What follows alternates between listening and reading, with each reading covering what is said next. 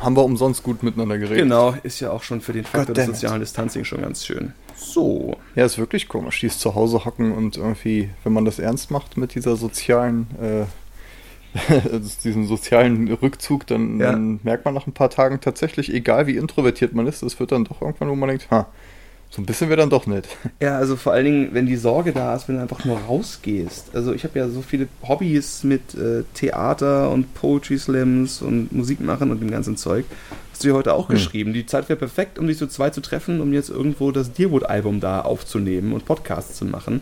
Aber es ist definitiv so, es ist ein vermeidbarer Sozialkontakt, es ist ein extra Risiko auf der Schiene und ne, also zwei Personen Ja. treffen, fühlt sich eigentlich super ungefährlich an, aber wenn man es halt wirklich ernst nimmt, ist es ein bisschen wie mit Wählen gehen, nutzt es halt nichts. Da Ja. muss da halt konsequent sein.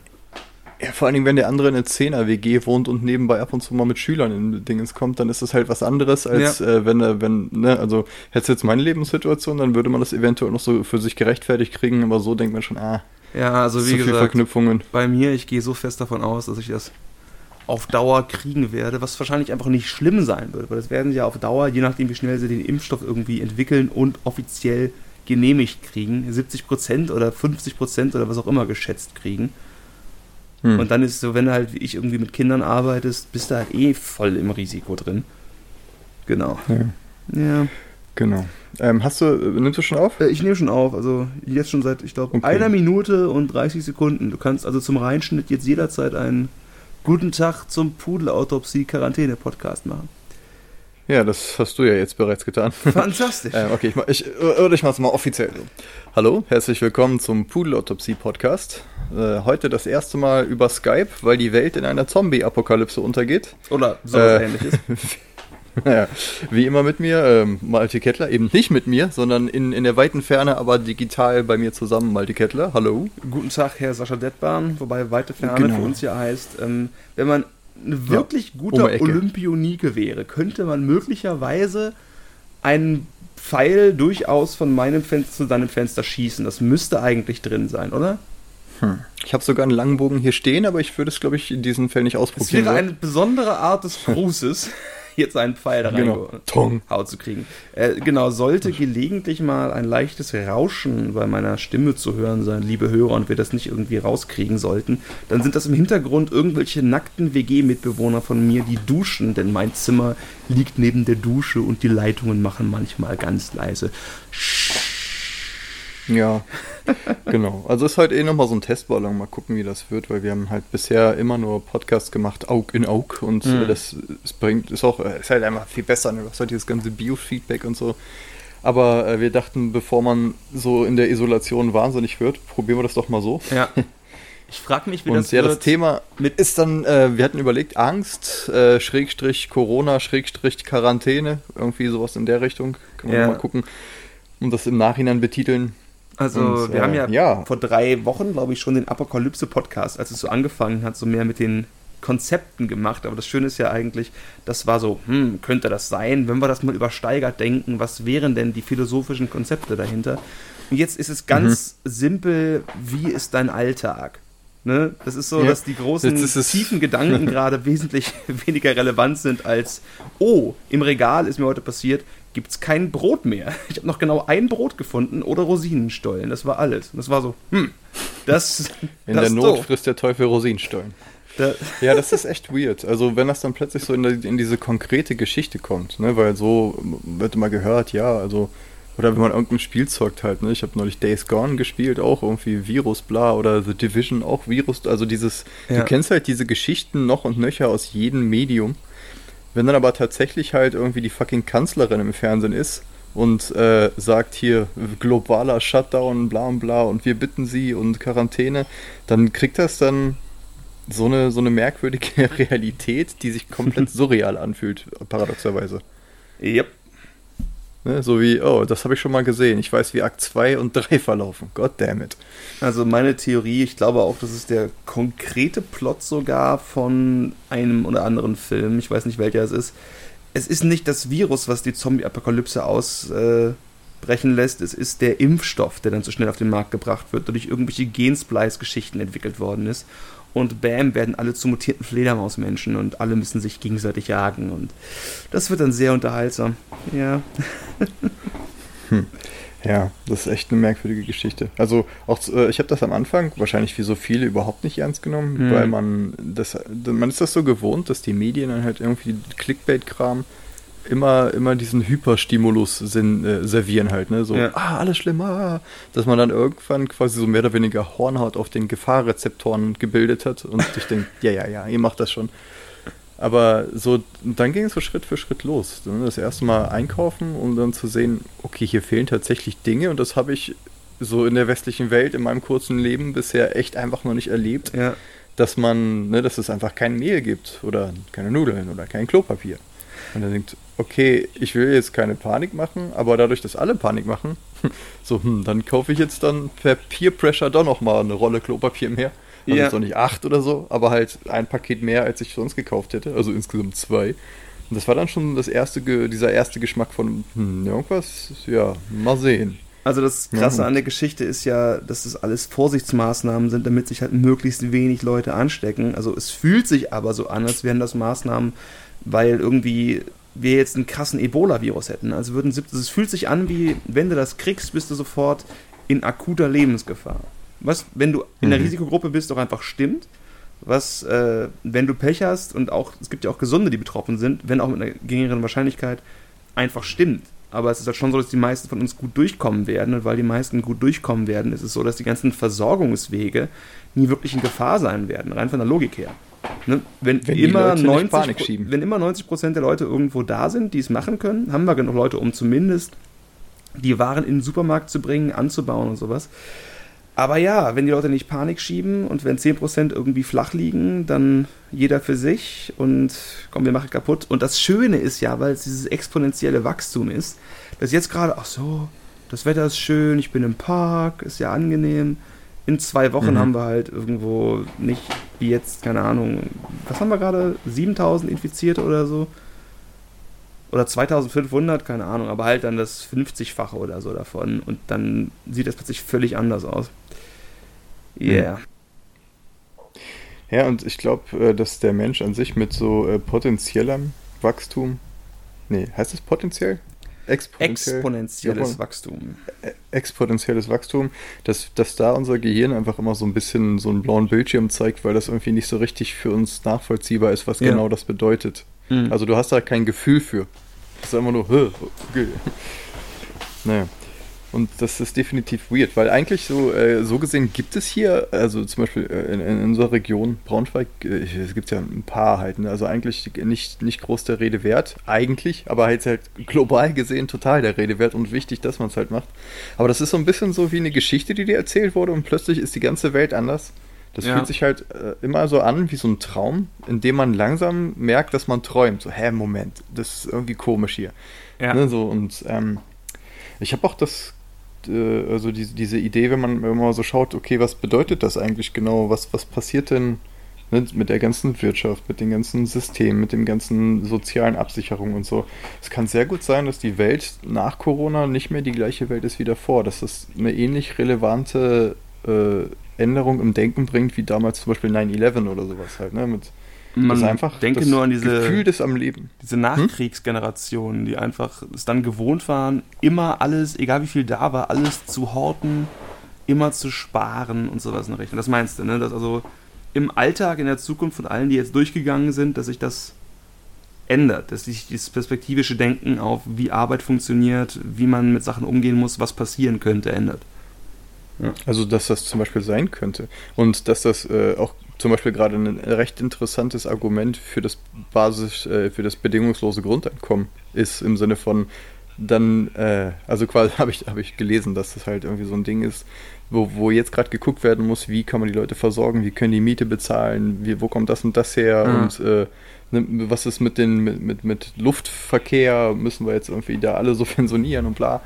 Und dass dann halt irgendwelche Stimmen laut werden, die andere Systeme, also nicht unbedingt propagieren, aber zumindest mal vorschlagen oder so andenken. Und ich finde, ich habe auch einen Satz gelesen, den fand ich sehr interessant, so man kann sich eher das Ende der Welt vorstellen als das Ende des Kapitalismus. Ja. Und das war so ein, hm, ja, stimmt irgendwie, ne? Und ähm, das heißt halt nicht, dass jetzt quasi äh, die, die Menschheit so ähm, mit, mit, einem neu gefund, mit einer neu gefundenen Demut aus dieser Krise kommt und sagt, okay, wir verstehen es jetzt, wir haben alle Erich Fromm gelesen, haben und sein. Äh, wir müssen mehr in das gehen und dass wir plötzlich so alle total die erleuchteten, coolen People sind. das ist, glaube ich, natürlich nicht. Aber es ist natürlich eine echte Chance, dass sich Dinge ändern, die vielleicht äh, Ne, also im Sinne von, wie wird unsere Nahrung erzeugt, wer hält die Macht, mhm. äh, was ist Menschenleben wert und so, dass all diese Sachen irgendwie nochmal neu angefasst werden und dieser Status quo sich ein bisschen Was ändert, ich schön finde, welcher ist, Form auch immer. dass ich bei dir jetzt gerade raushöre, dass es die Chance gibt, was ja auch definitiv stimmt, dass es dadurch in eine positive Richtung geht. Aber wir machen ja gerne in unserem Podcast, dass wir die eine Erzählung nehmen und dann die Gegenerzählung in den da Raum habe ich drauf gewartet eigentlich. Ne, und die Gegenerzählung ist selbstverständlich, dass es nicht so ist, dass wir denken, ah, wir packen das Ganze nochmal neu an, sondern dass wir merken, okay, wir können es nicht aufhalten, fuck it, jeder für sich selbst, wer zu alt ist und nicht zu bezahlen, keine Chance. Weißt du was, wir kommen, wir sind das letzte Jahr wunderbar ohne Kulturförderung für irgendwelche Theater ausgekommen. Warum zum Teufel sollten wir denen jetzt noch öffentliche Mittel geben? Macht doch eigentlich keinen Sinn, ne? Wir haben noch alle Netflix, brauchen wir nicht öffentliche Kulturförderung? Hm, wie... Hm äh, nee, wir machen das so, dass jetzt äh, wie die Chinesen einfach wir eigentlich mit den ganzen Wahlen, das ist völlig übertrieben, wir brauchen eine Expertenregierung, die sind am besten 20 Jahre an der Macht und die lassen wir irgendwie algorithmisch bestimmen oder so. Der Typ vom Robert-Koch-Institut, ne, der ist eigentlich ganz sexy. Warum machen wir den nicht einfach zum äh, Leader Supreme und er soll uns sagen, was wir zu tun haben? Ähm, genau, all das kann halt eben auch passieren. Gerade diese Diskussion, die nachvollziehbar und richtig und eben auch sehr angsteinflößend ist, dass die nicht-demokratischen Länder besser in der Lage sind, oder konkret, dass China in der besser in der Lage ist. Das macht wahrscheinlich mehr Sinn, als zu sagen, die nicht-demokratischen Länder. Ich vermute mal, dass die afrikanischen Diktatoren auch nicht so gut darin sein werden, ihr Gesundheitssystem hm. zu organisieren. Oder man schaut sich Bolsonaro in Brasilien an, habe ich jetzt in Nachrichten geschaut. Der, das, der ist wohl zweimal getestet worden, war auch mit vielen Leuten in Kontakt, die Corona hatten hat dann so Defiance-mäßig noch eine Rallye abgehalten, wo er dann gezählt 242 Leuten die Hand geschüttelt hat, obwohl er selbst halt ein Corona-Verdachtsfall war oder ist. Und das ist, das ist crazy. Aber ja, das mhm. halt genau das sich dreht und äh, dass die Welt sich einfach plötzlich dramatischer anfühlt und dass Steuerung nur noch mit härteren Bandagen machbar ist und dass die Bevölkerung das plötzlich auch frisst oder sogar begrüßt. Hm. Ja, es ist uh, durchaus eine Möglichkeit. Hm. Auch psychologisch, wie man andere Leute betrachtet, dass man, wenn man. Du ne, bist äh, eine Nordler, geh weg. Ja, und das, das von uns oft beschworene Bild des Fremden, der an der Tür steht. Ne? Mhm. So von wegen, bringt er Güter oder bringt er die Pestilenz? Wir wissen, und, was er jetzt ähm, bringt. Meistens Sushi und die Pestilenz. Ja. Ja, das, äh, das kann durchaus eine Menge machen mit dem wie Menschen miteinander umgehen und wie sie sich sehen. Also ja. Krisen neigen ja dazu, dass Leute zusammenrücken. Und die ja, jetzt gerade aktiv ne? zusammenrücken, eine sehr doofe Idee. Du hast den Impuls, und im Stress zusammenzukommen und Gemeinschaft ja, zu suchen. Aber. Das ist absurd. Und das fand ich interessant an dieser Merkel-Rede, als sie meinte halt, dass diese soziale Abgrenzung gerade diese Manifestation der Zuneigung ist. Ich glaube, Manifestation hat sie nicht gesagt, aber irgendwie sowas in der Art. Und das war so, ja, das, das ist so konterintuitiv. Ja. Ne, so, hm, okay. Ich hab dich lieb, indem ich Aber, mich nicht mit dir treffe. Hm. Ja, das ist echt weird. Ich frage mich, was das, das Ganze mit, mit echten Germophobes macht, also mit Leuten, die jetzt schon Panik hatten vor der ganzen Corona-Geschichte und sich wie irre die Hände gewaschen haben und sich wie irre desinfiziert haben und Putzzwänge entwickelt haben. Wahrscheinlich bluten die jetzt einfach aus allen Körperöffnungen, weil sie alles so doll geschrubbt haben bis das und Fleisch werden rauskommt. dadurch paradoxerweise original zu der größten Gefahr. Ja, höchstwahrscheinlich. Oder, oder verbluten einfach in ihren klinisch plastiküberzogenen Betten, ich habe keine Ahnung. Oder es sind die einzigen, die jetzt nicht gesund bleiben, weil sie von Anfang an alles richtig gemacht haben. Auch denkbar, aber. so ja. Luftschleusen, wenn du in die Wohnung kommst, dass du erstmal abgesprüht wirst, wie in mm. diesen äh, Laborator, äh, Labor Laborator-Geschichten. ist das? Labore? Ich meine Laborator. Mein Golden Retriever. genau. Ja, so ein kleiner Labrador mit, mit einem Laborkittel und einer Brille. Can I his vaccine, please? ja, die Anti-Vax-Leute sind ziemlich still geworden in letzter Zeit, ne? Ja. So gefühlt. Ich glaube Vielleicht auch. hört man die auch einfach nur nicht, weil alle halt. Äh, ist auch immer so diese subjektive Wahrnehmung des, des Rauschens, äh, des, des medialen oder auch im Internet Rauschens halt, ne, des sozialen medialen. Ja Ich glaube, äh, vielleicht haben die ganzen Sachen gar keine Chance jetzt durchzukommen, weil alles nur noch Corona ist. Es gibt so viel. Ich bin ja so ein News-Junkie und ich habe halt die letzten Monate, einfach auch, weil es mir unheimlich viel Spaß macht, mich damit auseinanderzusetzen, die ganzen Vorwahlen in den USA so mehr oder weniger religiös verfolgt. Und Shit, ich, das war jetzt auch. Ja, ja, ne? ich habe mich mit allen, es ist auch noch nicht ganz vorbei, also es ist, es ist de facto vorbei, aber noch nicht offiziell. Und es war richtig spannend Oh, und boah, und Bernie kann es schaffen und mal gucken, was passiert. Uh, Warren ist raus, plötzlich kommt die Resurgence von Joe Biden und ah, okay, Biden führt, aber Sanders hat auch eine knappe Chance und dann kam Corona. Und gestern lese ich, ah, okay, Sanders ist fast sicher raus, Biden hat irgendwie, keine Ahnung, alles Wichtige gewonnen und die Tatsache, dass ich da Hm. nicht so tief drin war, weil ich das eben vorher so krass war, zeigt echt, wie sehr das auch aus meinem Kopf verschwunden ist. Also, Hm. das ist wirklich was plötzlich anderes. sind so ganz andere Sachen wichtig. ja. Ja, ist auch interessant, so, sowas zum Beispiel wie, als du vorhin erzählt hast, von wegen äh, Theaterförderung und Kultur und bla, so vor einem Monat oder so hätten wir dieses Thema gehabt, da hat man gesagt, ah, es ist so wichtig. Ne, irgendwie, Ja. das ist das Essentielle, was äh, quasi die menschliche Seele am Leben hält. Also es ist nicht unbedingt nur Theater, sondern Kultur als solche. Und äh, dann plötzlich, wenn es keine Nudeln mehr gibt und alle Grenzen dicht gemacht werden, Ja. hat man so plötzlich überraschenderweise ganz andere Prioritäten. Dass man denkt, ha, Ha. ja, in allererster Linie ist erstmal wichtig, dass jetzt keine oh, bewaffneten Aufstände und dass wir die großen äh, Dinkelnudelkriege von 2020 jetzt anfangen. Dinkel Sondern- Das ist mein Roggen. Gib ihn mir. Ja, es ist echt, äh, also auch zu checken, dass das gerade ein historisches Event ist. Hm. Ich finde, das ist, wenn man gerade so drin ist, checkt man das immer gar nicht. Das ist halt so, ja, okay, jetzt ist kurz komisch, mal gucken, was danach kommt und dann mal überlegen, so dieses eher Moment. Du weißt noch gar nicht, wann das danach ist. Das wird wahrscheinlich erstmal, äh, was ich gehört habe, so erstmal zehn Wochen als äh, konservative Schätzung. Das kommt erstmal noch dieser komplett drauf sein. an, was passiert. Ja.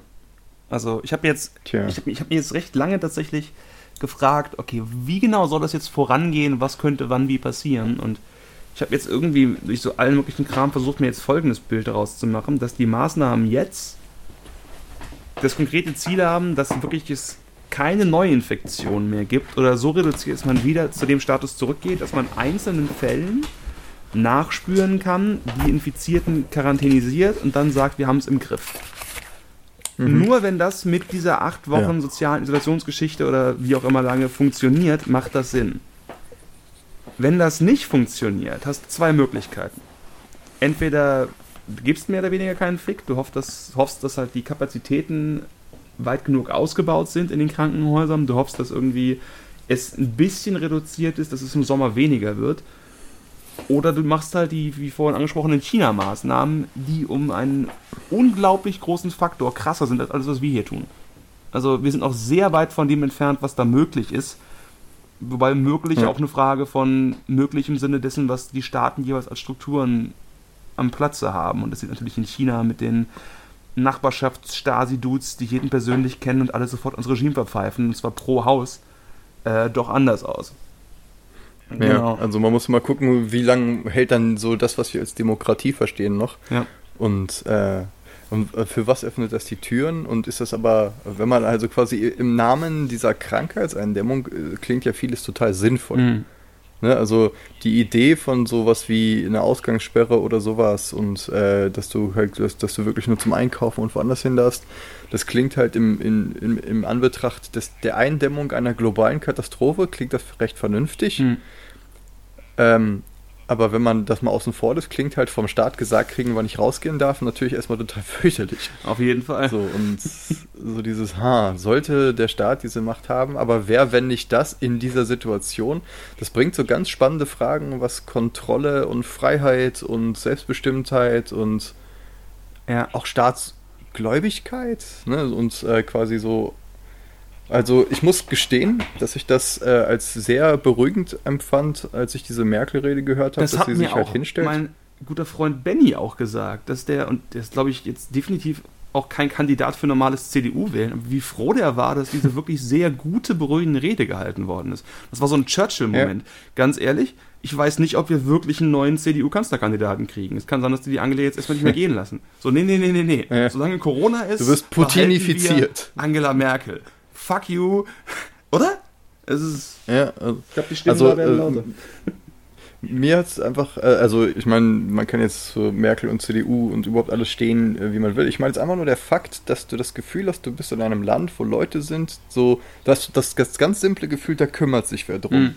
Weißt du, so ja. Papa Staat sagt dir, es ist nicht so wild, und, aber du musst jetzt brav sein. Und das ist so, Jesus, das ist so ein komplexes Ding, weil halt ich verstehe auch all die Penner, die jetzt halt irgendwie aus Trotz irgendwas machen, mhm. was aber gleichzeitig total bescheuert ist. Ja. Aber bei Trotz ist eine sehr starke Emotion. Ist, ist Trotz eine Emotion oder ist das eine Haltung? Aber nennen wir es einfach mal Emotion.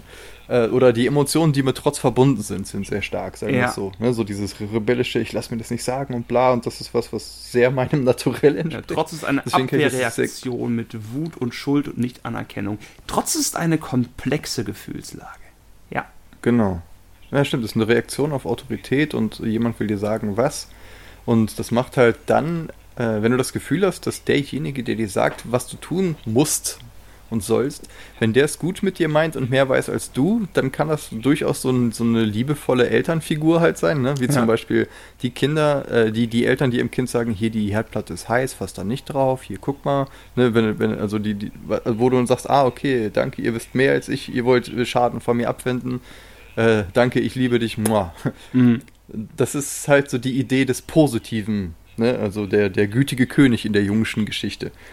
Aber der, äh, und der, was den gütigen König zum Tyrann macht, ist ja dann eigentlich nur so dieser ganze, das ganze Drumherum.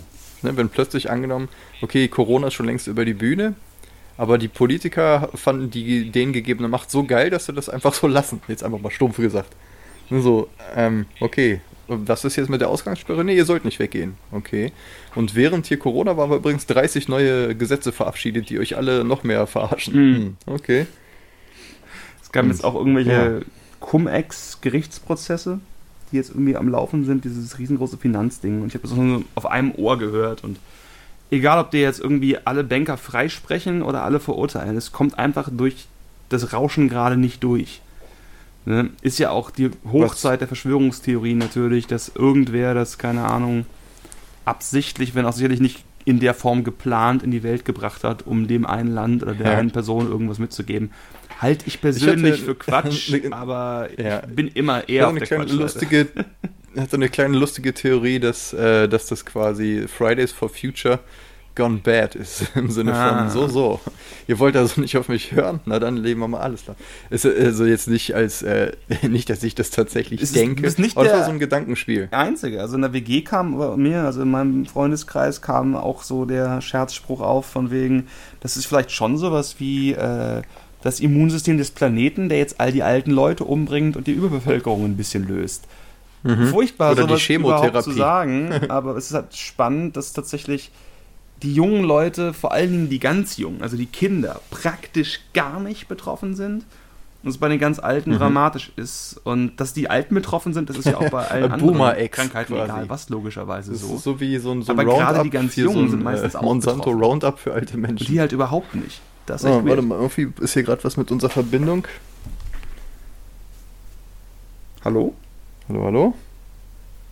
Hallo, hörst du mich? Ich höre dich. Ich hatte dich jedenfalls gerade gehört. Jetzt höre ich dich wieder.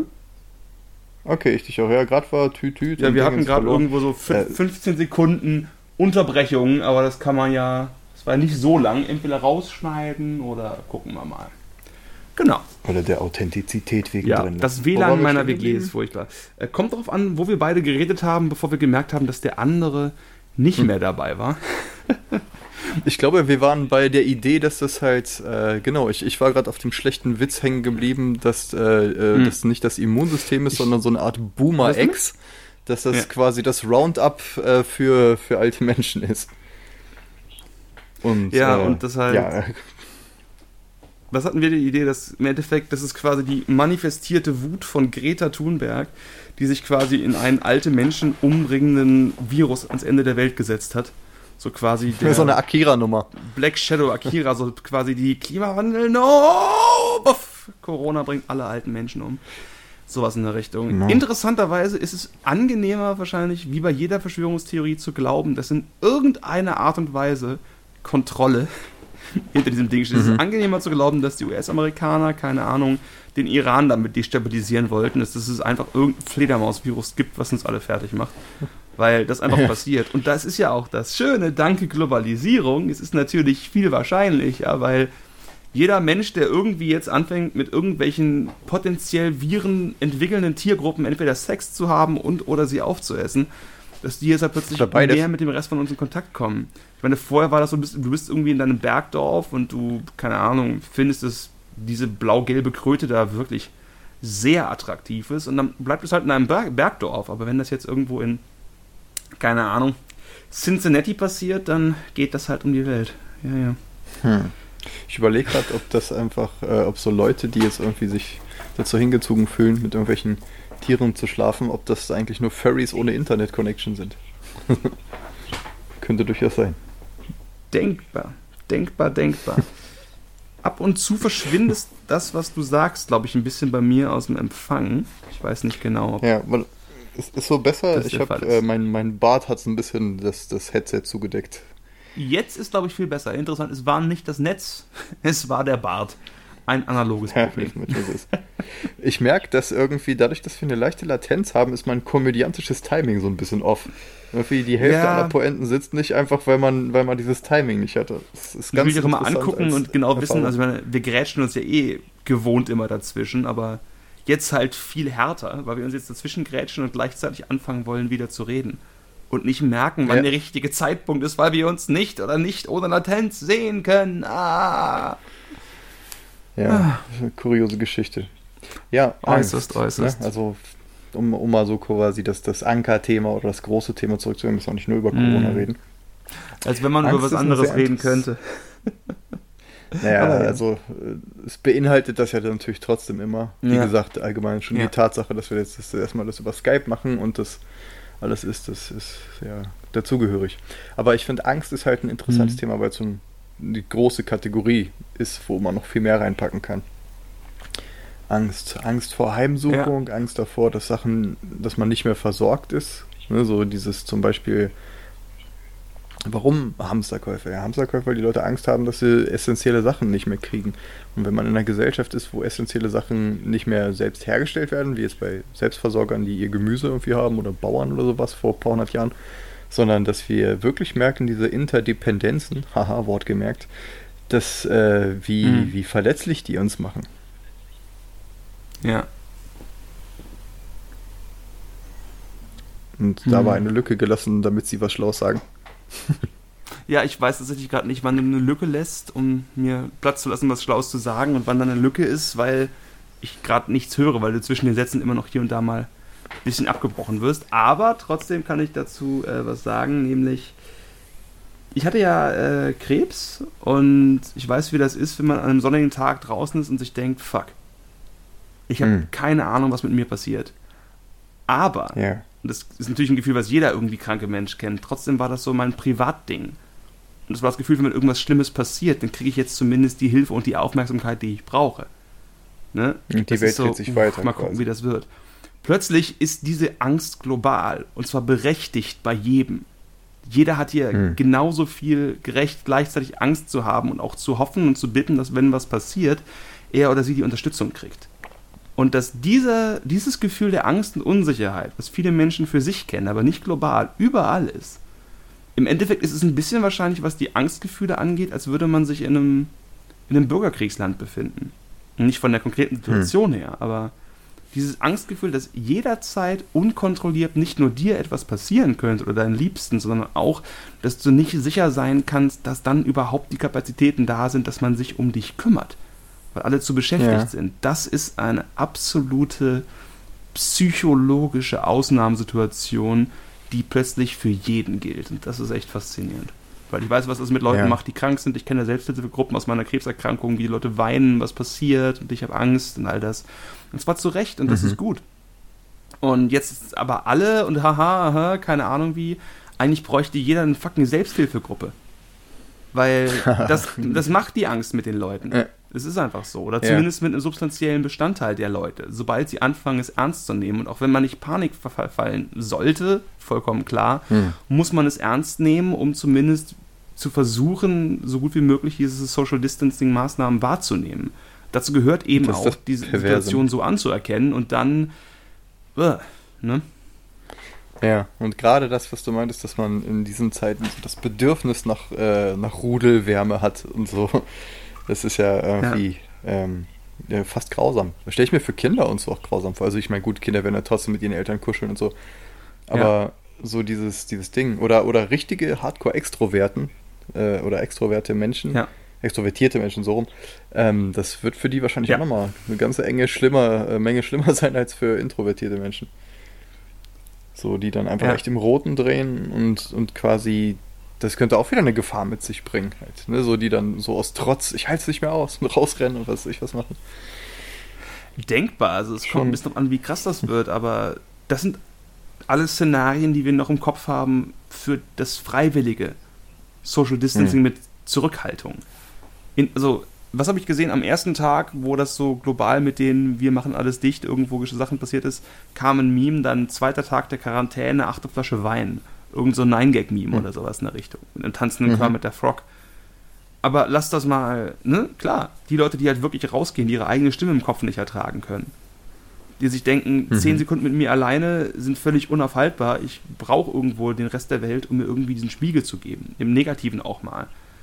Und wenn das halt nicht für zwei, drei Tage weg ist, sondern für Wochen, Monate. Und lass dann nochmal das Internet Probleme haben, wo man sich nicht mehr ablenken kann. Ja, ich meine, ich habe zum Glück unendlicher Spaß auf Deutsch und Englisch bei mir rumstehen. Ich habe also das nächste Jahr immer was zu ja. ja, das passt schon. Aber ja klar, wenn das Internet nicht da wäre, jetzt gerade, ich habe wieder angefangen, League of Legends zu spielen. Wenn ich WoW zocken würde, wäre jetzt der perfekte Zeitpunkt, um meinen World of Warcraft-Account wieder auszugraben.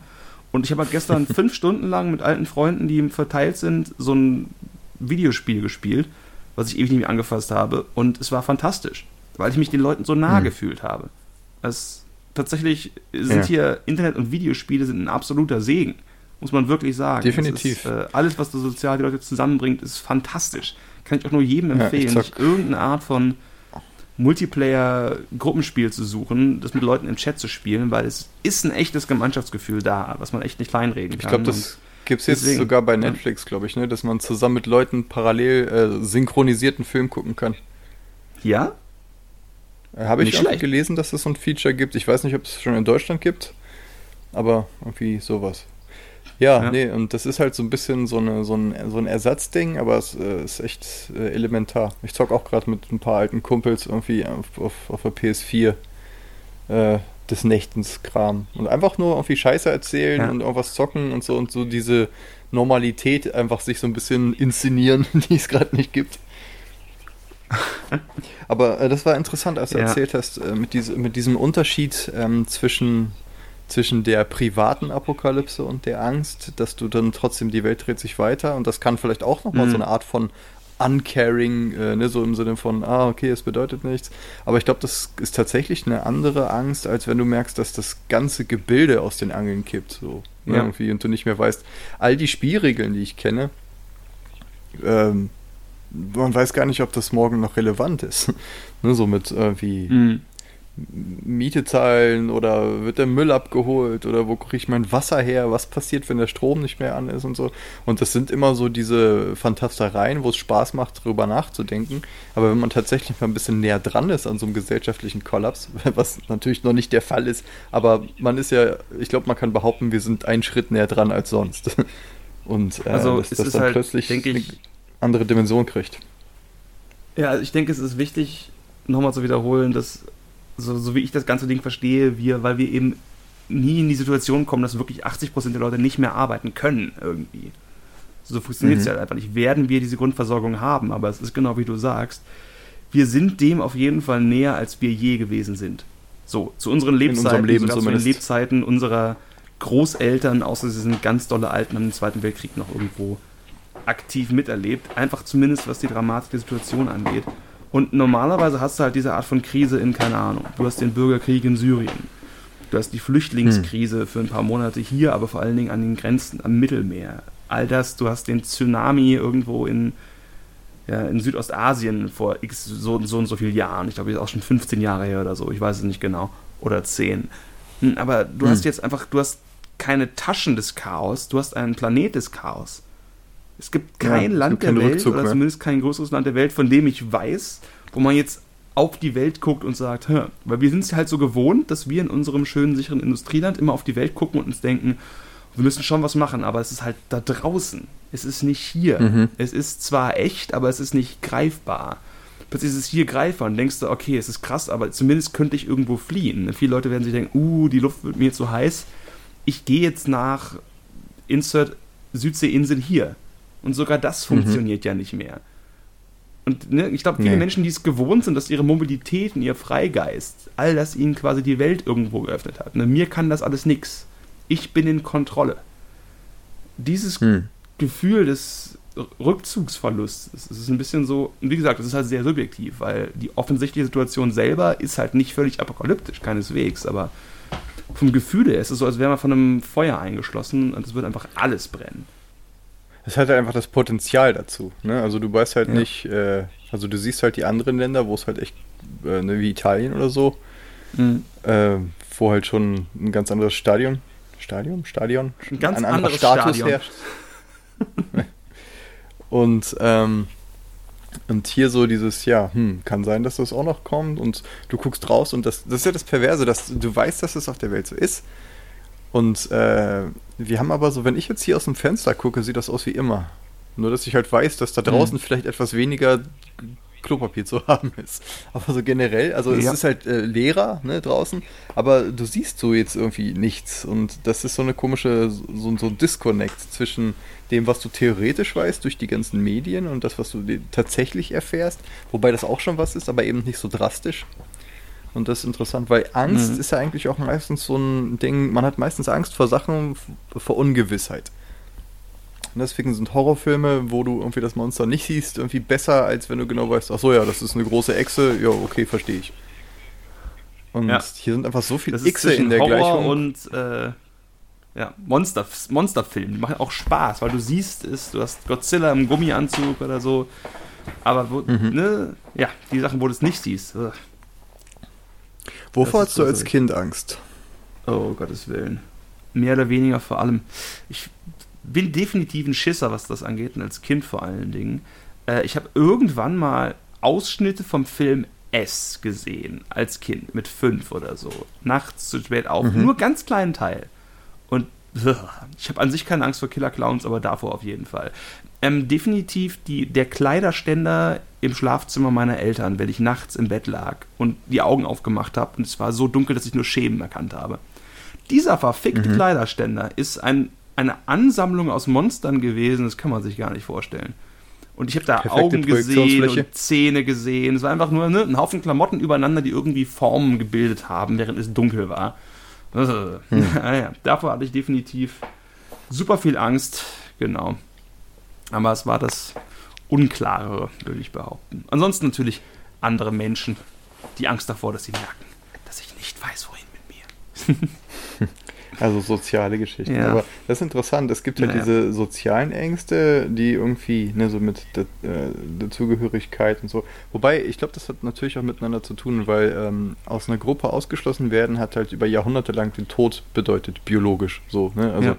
Und jetzt bedeutet so. es das Leben. Halleluja. Das ist, glaube ich, auch dieser komische Invers, der uns allen so, so zu schaffen macht, das zu kapieren.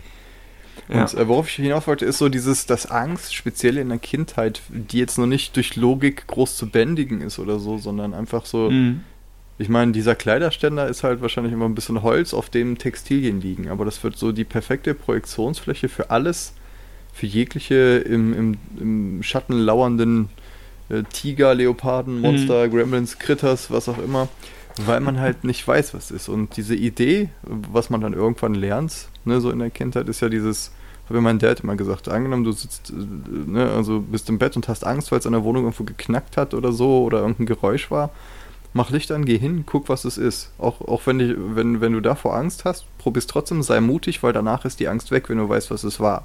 Mhm. So, und das ist, ist ein sehr weises Ding, weil genauso funktioniert das. Das ist ja genauso mit, Traumata und ähm, allen psychologischen Sachen oder manchmal auch nur Stimmungen und so. Wenn du einfach wirklich äh, so Journaling oder sowas betreibst, dich hinsetzt und das ist die Angst vor dem machst. Das, ja, so kann man mit Gefühlen dies, auf jeden Fall umgehen. Mit dem Gefühl der ja, dieses, Angst. Aber was, wenn da halt wirklich ein Tiger im Raum sitzt? oder halt ein Virus an der genau. wartet? Und das ist dann interessant. Äh, wann, äh, also bestenfalls würde ich sagen, kann man dann halt sagen, okay, ich kann alle anderen Optionen fallen lassen. Ich weiß, in dieser Ecke sitzt ein Tiger. Jetzt kann ich von der abstrakten Angst zu einem konkreten Plan gehen. Mhm. So, äh, zum Beispiel Tigers in der Ecke, das heißt, ich halte so viel Abstand wie nur möglich. Äh, verhalte mich so, dass er sich nicht äh, auf, auf mich aufmerksam wird und äh, lasse heute mal meinen Steak-Deodorant weg. Zum Beispiel. Weißt du, was und, mein konkreter äh, Plan ist, wenn ich in meinem Raum merke, dass da wirklich ein Tiger ist? einfach aufgeben. Ich will einfach hinstellen, mich daran, ich will einfach schreien, bis es vorbei ist. Das wäre mein, ah, das ist wirklich ein Tiger. Okay, Zeit in Panik zu geraten. Das wäre mein konkreter Plan. Nein! Mir fällt mir gerade der Dingens ein, das Buch Schiffbruch mit Tiger. Wurde, glaube ich, auch, ja, wurde auch verfilmt. Stimmt, habe ich so ja, geguckt. Ja, ja, Life of Pi hieß er und ich habe ihn nie gesehen und es nie gelesen. Eine Bildungslücke. Das Buch ist ziemlich gut. Also der, der, der Film ist für eine mhm. Buchverfilmung auch, kann man echt gucken, aber Buch ist natürlich immer besser. Snob, Snob, Snob, aber ist tatsächlich so. Und da äh, Snob, ist es ja eigentlich Snob. auch so eine Metapher, um mit seinen Ängsten umzugehen und den ganzen Kram. Ja. Naja, also ist jetzt nicht so, muss man nicht buchstäblich verstehen, oh, da ist ein Junge auf dem Boot mit einem Tiger. Kann man, ja. egal, klar. Ähm, und so dieses, wenn es dann etwas Konkretes geht. Also mir geht das immer so, wenn irgendwas ist, wovor ich irgendwie Angst habe oder mir mulmig ist oder ich nicht weiß. Ist schon zum Beispiel bei manchmal so ganz lapidaren Sachen, wie zum Beispiel, wir haben irgendwo einen Auftritt mit Deerwood. Mhm. Und äh, wo wir noch vorher noch nicht gewesen sind. Ne, werden irgendwo gebucht und so und dann hat so also ist so das Lampenfieber, dass ich dann meistens den Tag davor äh, nicht so gut schlafen kann und dann werde ich meistens schon wach, bevor ich eigentlich aufstehen will und habe halt immer so eine gewisse Unruhe in mir, wie so eine, so eine hohe Frequenz, wo ich einfach mein Adrenalin merke. Und ich kann dagegen angehen mit Sport und Meditation, aber es ist trotzdem da. Ja. Und sobald wir dann da angekommen sind und Soundcheck gemacht haben, ich weiß, wo die Bühne ist, ich weiß, wie die Technik ist, ich weiß, wen ich ansprechen kann und so, dann verfliegt das. Dann ist es nur noch so eine, so eine äh, freudige, verspielte äh, also Vorfreude eigentlich, ne? So dieses, oh geil, da geht gleich was. Ja. Ist auch eine Art von Aufregung, aber das ist nicht mehr diese, wo so Verzweiflung drin ist, weil einfach so viel Xe in der Gleichung sind. Ja, es ist und der ich Punkt, glaub, wo Angst und Unsicherheit und das Unbekannte sich so überkreuzen, sage ich jetzt mal. Mhm. Hm? Ich glaube auch ja. viel von dem, was wir als, im Endeffekt macht das ja auch total Sinn, in der relativ oder sehr sicheren Industriegesellschaft, in der wir uns bewegen, ist unsere Angst zwar noch aktiv, aber fast alles, vor dem wir Angst haben könnten, ist nicht in der Art bedrohlich, wie unsere Angst das uns fühlen lässt. Siehe mhm. Angst vor irgendwelchen sozialen Geschichten, Auftrittsangst, Peinlichkeiten, wie auch immer. Nicht gänzlich unsicher sozial, aber klar, früher, okay, Ausschluss, ich verhungere. Heute ist es so, dass die Existenz einfach gesichert ist. Das heißt, wir sind es mhm. gewohnt, dass fast alle unsere Reaktionen Bullshit sind. Und tatsächlich ist es auch eine gute Grundhaltung, wenn man irgendwo eine Angstreaktion hat, in diesen sicheren Gesellschaften erstmal sagt, halt, stopp. Deine Reaktion hm. ist fast sicher zu viel. Siehe Panikattacken, siehe Kotzen, siehe Progrome, Reichskristallnächte und dergleichen mehr. Alles Kinder der Angst irgendwo wahrscheinlich. Oder des Hasses, mhm. schlechtes Beispiel, wie auch immer. Aber wenn das eben Aber plötzlich so ist, dass eine echte ja. Bedrohung da ist und die Methode des Stoischen alles als es ist nicht so schlimm erkennen können, die ja sehr hilfreich und extrem wichtig ist in den meisten Fällen. Wenn die einen plötzlich beißt, wenn jemand da Sonnenbrille auf im Park sein Eis schlägt zu siebt und sich denken, fuck it, es ist doch nie was Ernstes, die machen wieder Panik. Diese Grundhaltung ist eigentlich bewundernswert in den meisten sozialen Situationen in modernen Gesellschaften. Wird aber mhm. plötzlich zu einem Riesenproblem, wenn ein echtes Problem da ist. Und das heißt, dass wir ja. da gesellschaftlich für das echte Problem einfach nicht präpariert sind in der Form. Ja. Und ich, ich würde da auch nochmal differenzieren zwischen, äh, es ist nicht so schlimm. Du kannst ja auch durchaus zu Hause sein und äh, die diese ganzen Quarantäne-Geschichten und so machen und trotzdem das Gefühl haben, äh, es ist nicht so schlimm, ohne, ohne äh, in diesem Trotz zu gehen. Weißt du, was ich meine? Dass du halt trotzdem emotional ja. gefestigt bist. Ist, ist da sogar wieder, würde ich äh, argumentieren, das Beste eigentlich, weil panisch zu Hause hocken ist, glaube ich, deutlich gefährlicher als relaxed zu Hause hocken. Aber natürlich, äh, und da gebe ich dir recht, äh, kann das halt schnell dazu führen, Sachen nicht zu ernst äh, oder ernst genug zu nehmen. Und es mhm. ist äh, total schwer, sich da einzupendeln. So, A, was sagt meine, meine, meine, ganz, meine, meine Emotionen, was machen die? Weil das sucht man sich ja in den meisten Fällen nicht aus, was man fühlt, sondern man kriegt es einfach so serviert und muss dann gucken, was man damit anfängt. Ne? Speziell bei Panikattacken mhm. oder so ist das ja der Fall. Ich meine, die wenigsten Leute haben, denken sich, ah ja, ich fühle jetzt mal total Panik. Gute Idee. Ja. Sondern das hast ja, du halt einfach erstmal. Ne? Und, ähm, ja, nee, das Ding ist halt ja, dass halt diese Probleme sind absolut ernst, klar. Klar. Genau, aber dann, dann zu gucken, ne, irgendwie. Und gerade auch, einer, wenn man in der Welt äh, sich so das gewohnt ist, halt mal, ich weiß nicht, hatten wir das vorm, vorm Aufnehmen, das Thema, oder als wir schon aufgenommen haben, weil wir das gewohnt sind, medial durch Clickbait und so immer diesen Hyperstimulus zu kriegen. Immer äh, das, das, äh, das Superlativ. Ne? Es ist ja nicht so, ja, ja, und dann ist irgendwas passiert, sondern immer 30 Ausrufungszeichen, Bildzeitung, Überschrift und ah, ah, alle sterben schlimm, ah. So, und ähm, wenn dann tatsächlich irgendwas ist, das ist dieses Boy Who Cried Wolf Ding, dann muss man erstmal kapieren, ach so, das ist jetzt, ist jetzt ernst, weil man ist das so gewohnt, dass alles ja. Streit und jeder Text unterstrichen ist, dass man de facto nicht mehr unterstreichen kann. Ja. Und das ist schwer. Ich würde sagen, es kommt darauf an, wie man welche Medien irgendwo konsumiert. Aber klar, da hast du völlig recht aber einer der Gründe, warum ich recht früh schon das Gefühl hatte, dass das irgendwie was anderes ist mit diesem Corona-Ding, ist, dass halt genau die Quellen, die man sich anschaut, die maximal seriösen Tageszeitungen, die maximal seriösen Nachrichtensender, die auch definitiv sensationalistischer geworden sind, dass die plötzlich auch angefangen haben, bei diesem Corona-Ding mit den großen Ausrufezeichen zu arbeiten. Und auch gesagt haben, mhm. Leute, wir arbeiten sonst nicht mit den Ausrufezeichen, aber hier jetzt Ausrufezeichen. Ne, klar, mhm. die Bildzeitung kann nicht lauter schreien. Aber die Frankfurter Allgemeine Zeitung, die New York Times, durchaus. Da ist noch Raum. Sehr hilfreich mhm. das. Genau. Ja. Aber das zeigt, wie wichtig es ist, in fast allen Situationen Ruhe, Augenmaß und journalistische auch Integrität zu bewahren. Weil das Clickbaiten, mhm. Baiten, genau wie du sagst, das ist so dieses Cry-Wolf-Ding.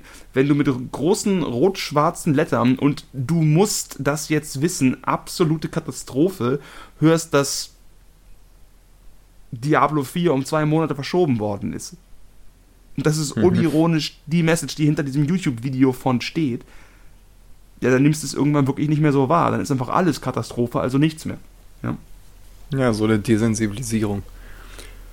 Und wie gesagt, bei mir hat das angefangen, als man dann von wirklich offizieller Seite so ne, Bundesregierungsgeschichten tatsächlich was gehört hat. Jetzt, ah, okay, das ist irgendwie neu und anders. Mhm. So, das ist schön, dass man, dass es immer noch irgendwie so eine reservierte Geschichte über dem Superlativ gibt, irgendwie so gesehen. Weißt du, dass sich das noch durchsetzen ja. kann. Aber es hat echt gebraucht, weil ja. man es halt gewohnt ist.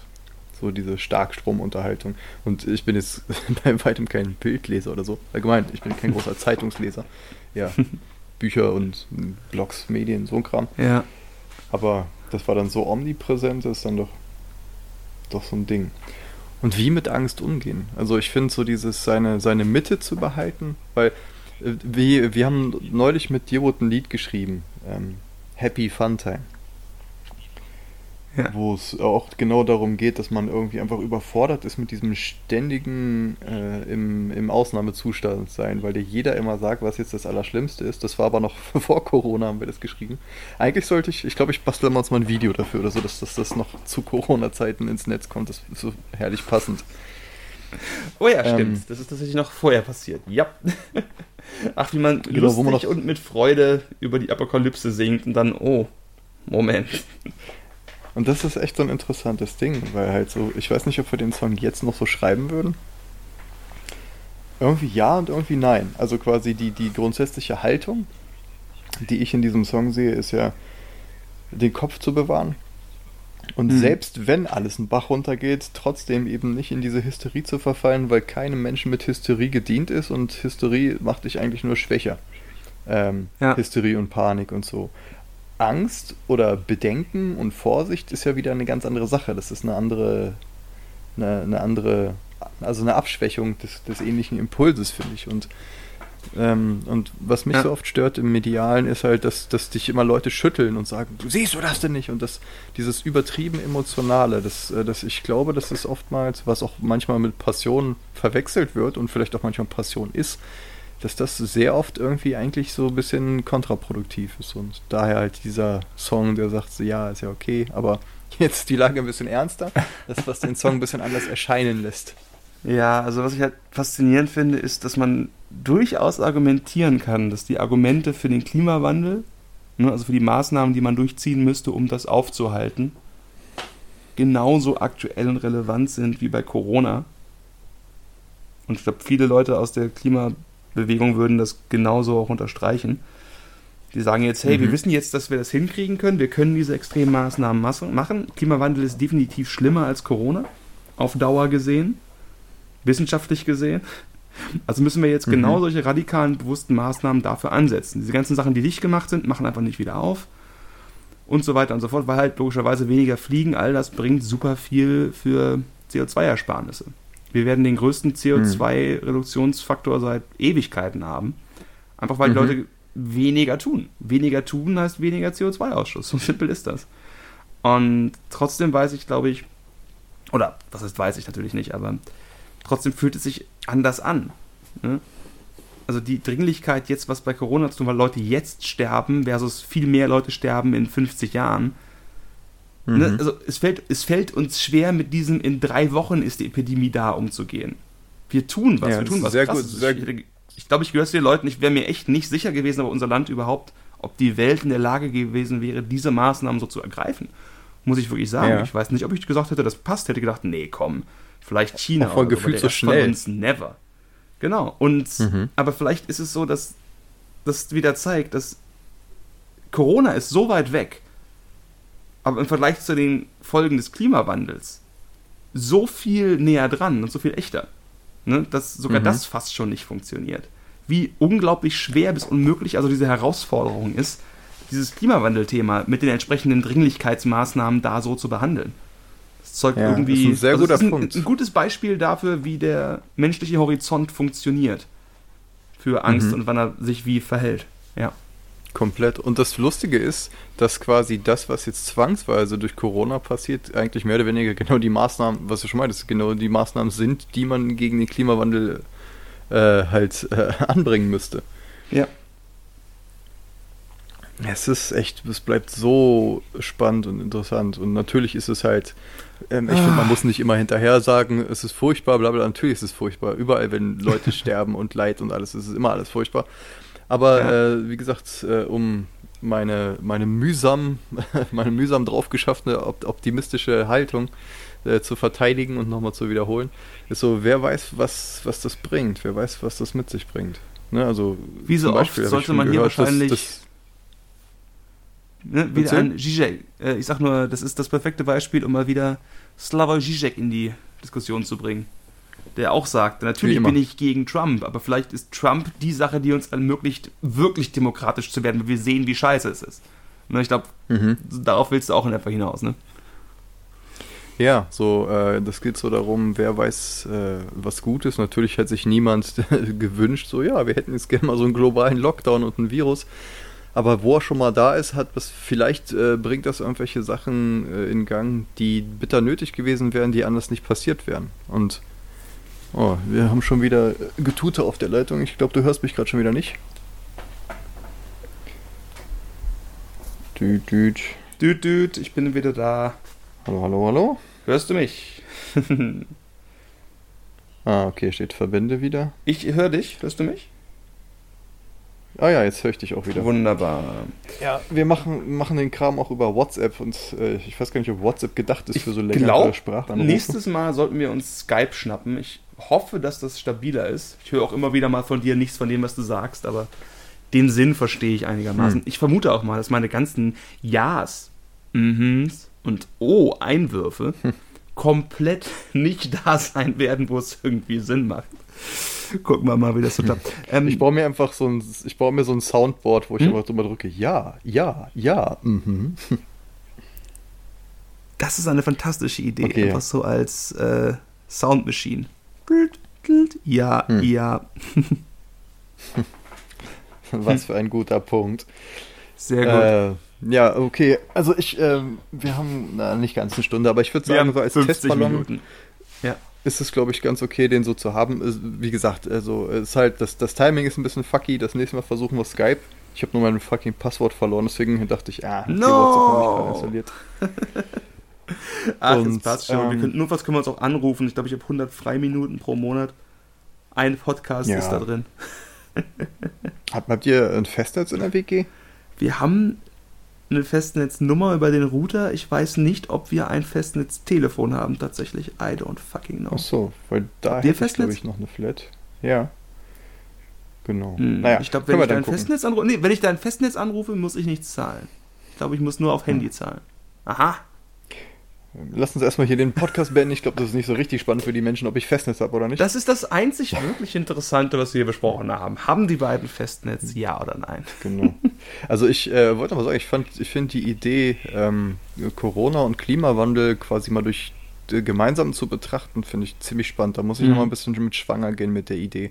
Ja. Genau, ich war gerade dabei zu erzählen, dass ich mitgekriegt habe, äh, also ich habe irgendwo gehört, dass, dass, dass die Luftqualitäten in vielen Metropolen viel besser ist, Wasserqualitäten und der ganze Kram und ja. Das sind so Sachen, wo ich, hm, okay, ja, das ist wie als hier äh, die, der Fischbestand aufgestockt wurde, als die somalischen Piraten unterwegs waren. So total coole Neben, Nebenergebnisse, mit denen jetzt kein Mensch gerechnet hätte. Also sind weniger Menschen gut für den Planeten? Mein Gott. Wer hätte das denn gedacht? Ja, nur wer Shocking. will die weniger Menschen sein halt, ne? Ja. Bevor wir jetzt ganz woanders abbiegen, würde ich sagen, lassen wir es für heute gut sein. Die Eugenik heben wir uns für die nächste Episode auf. Fantastischer Plan. Genau, okay, dann herzlichen Dank, Herr Kettler. Ich hoffe, es ist Ferne. ansatzweise erträglich von der Quali und dass Saschas Schneidemagie es vielleicht noch ein bisschen besser macht. Wir gucken mal. Genau. Ich werde die Spur noch nicht irgendwie rumschieben oder so. Ich glaube, wenn wir, wir brauchen einfach das Timing, was wir jetzt haben. Das war ein bisschen, bisschen fucky, aber dann ist das halt so. In diesem Sinne. Ah. Okay, In diesem Sinne. Herzlichen Dank. Bye, bye. Auf Wiedersehen.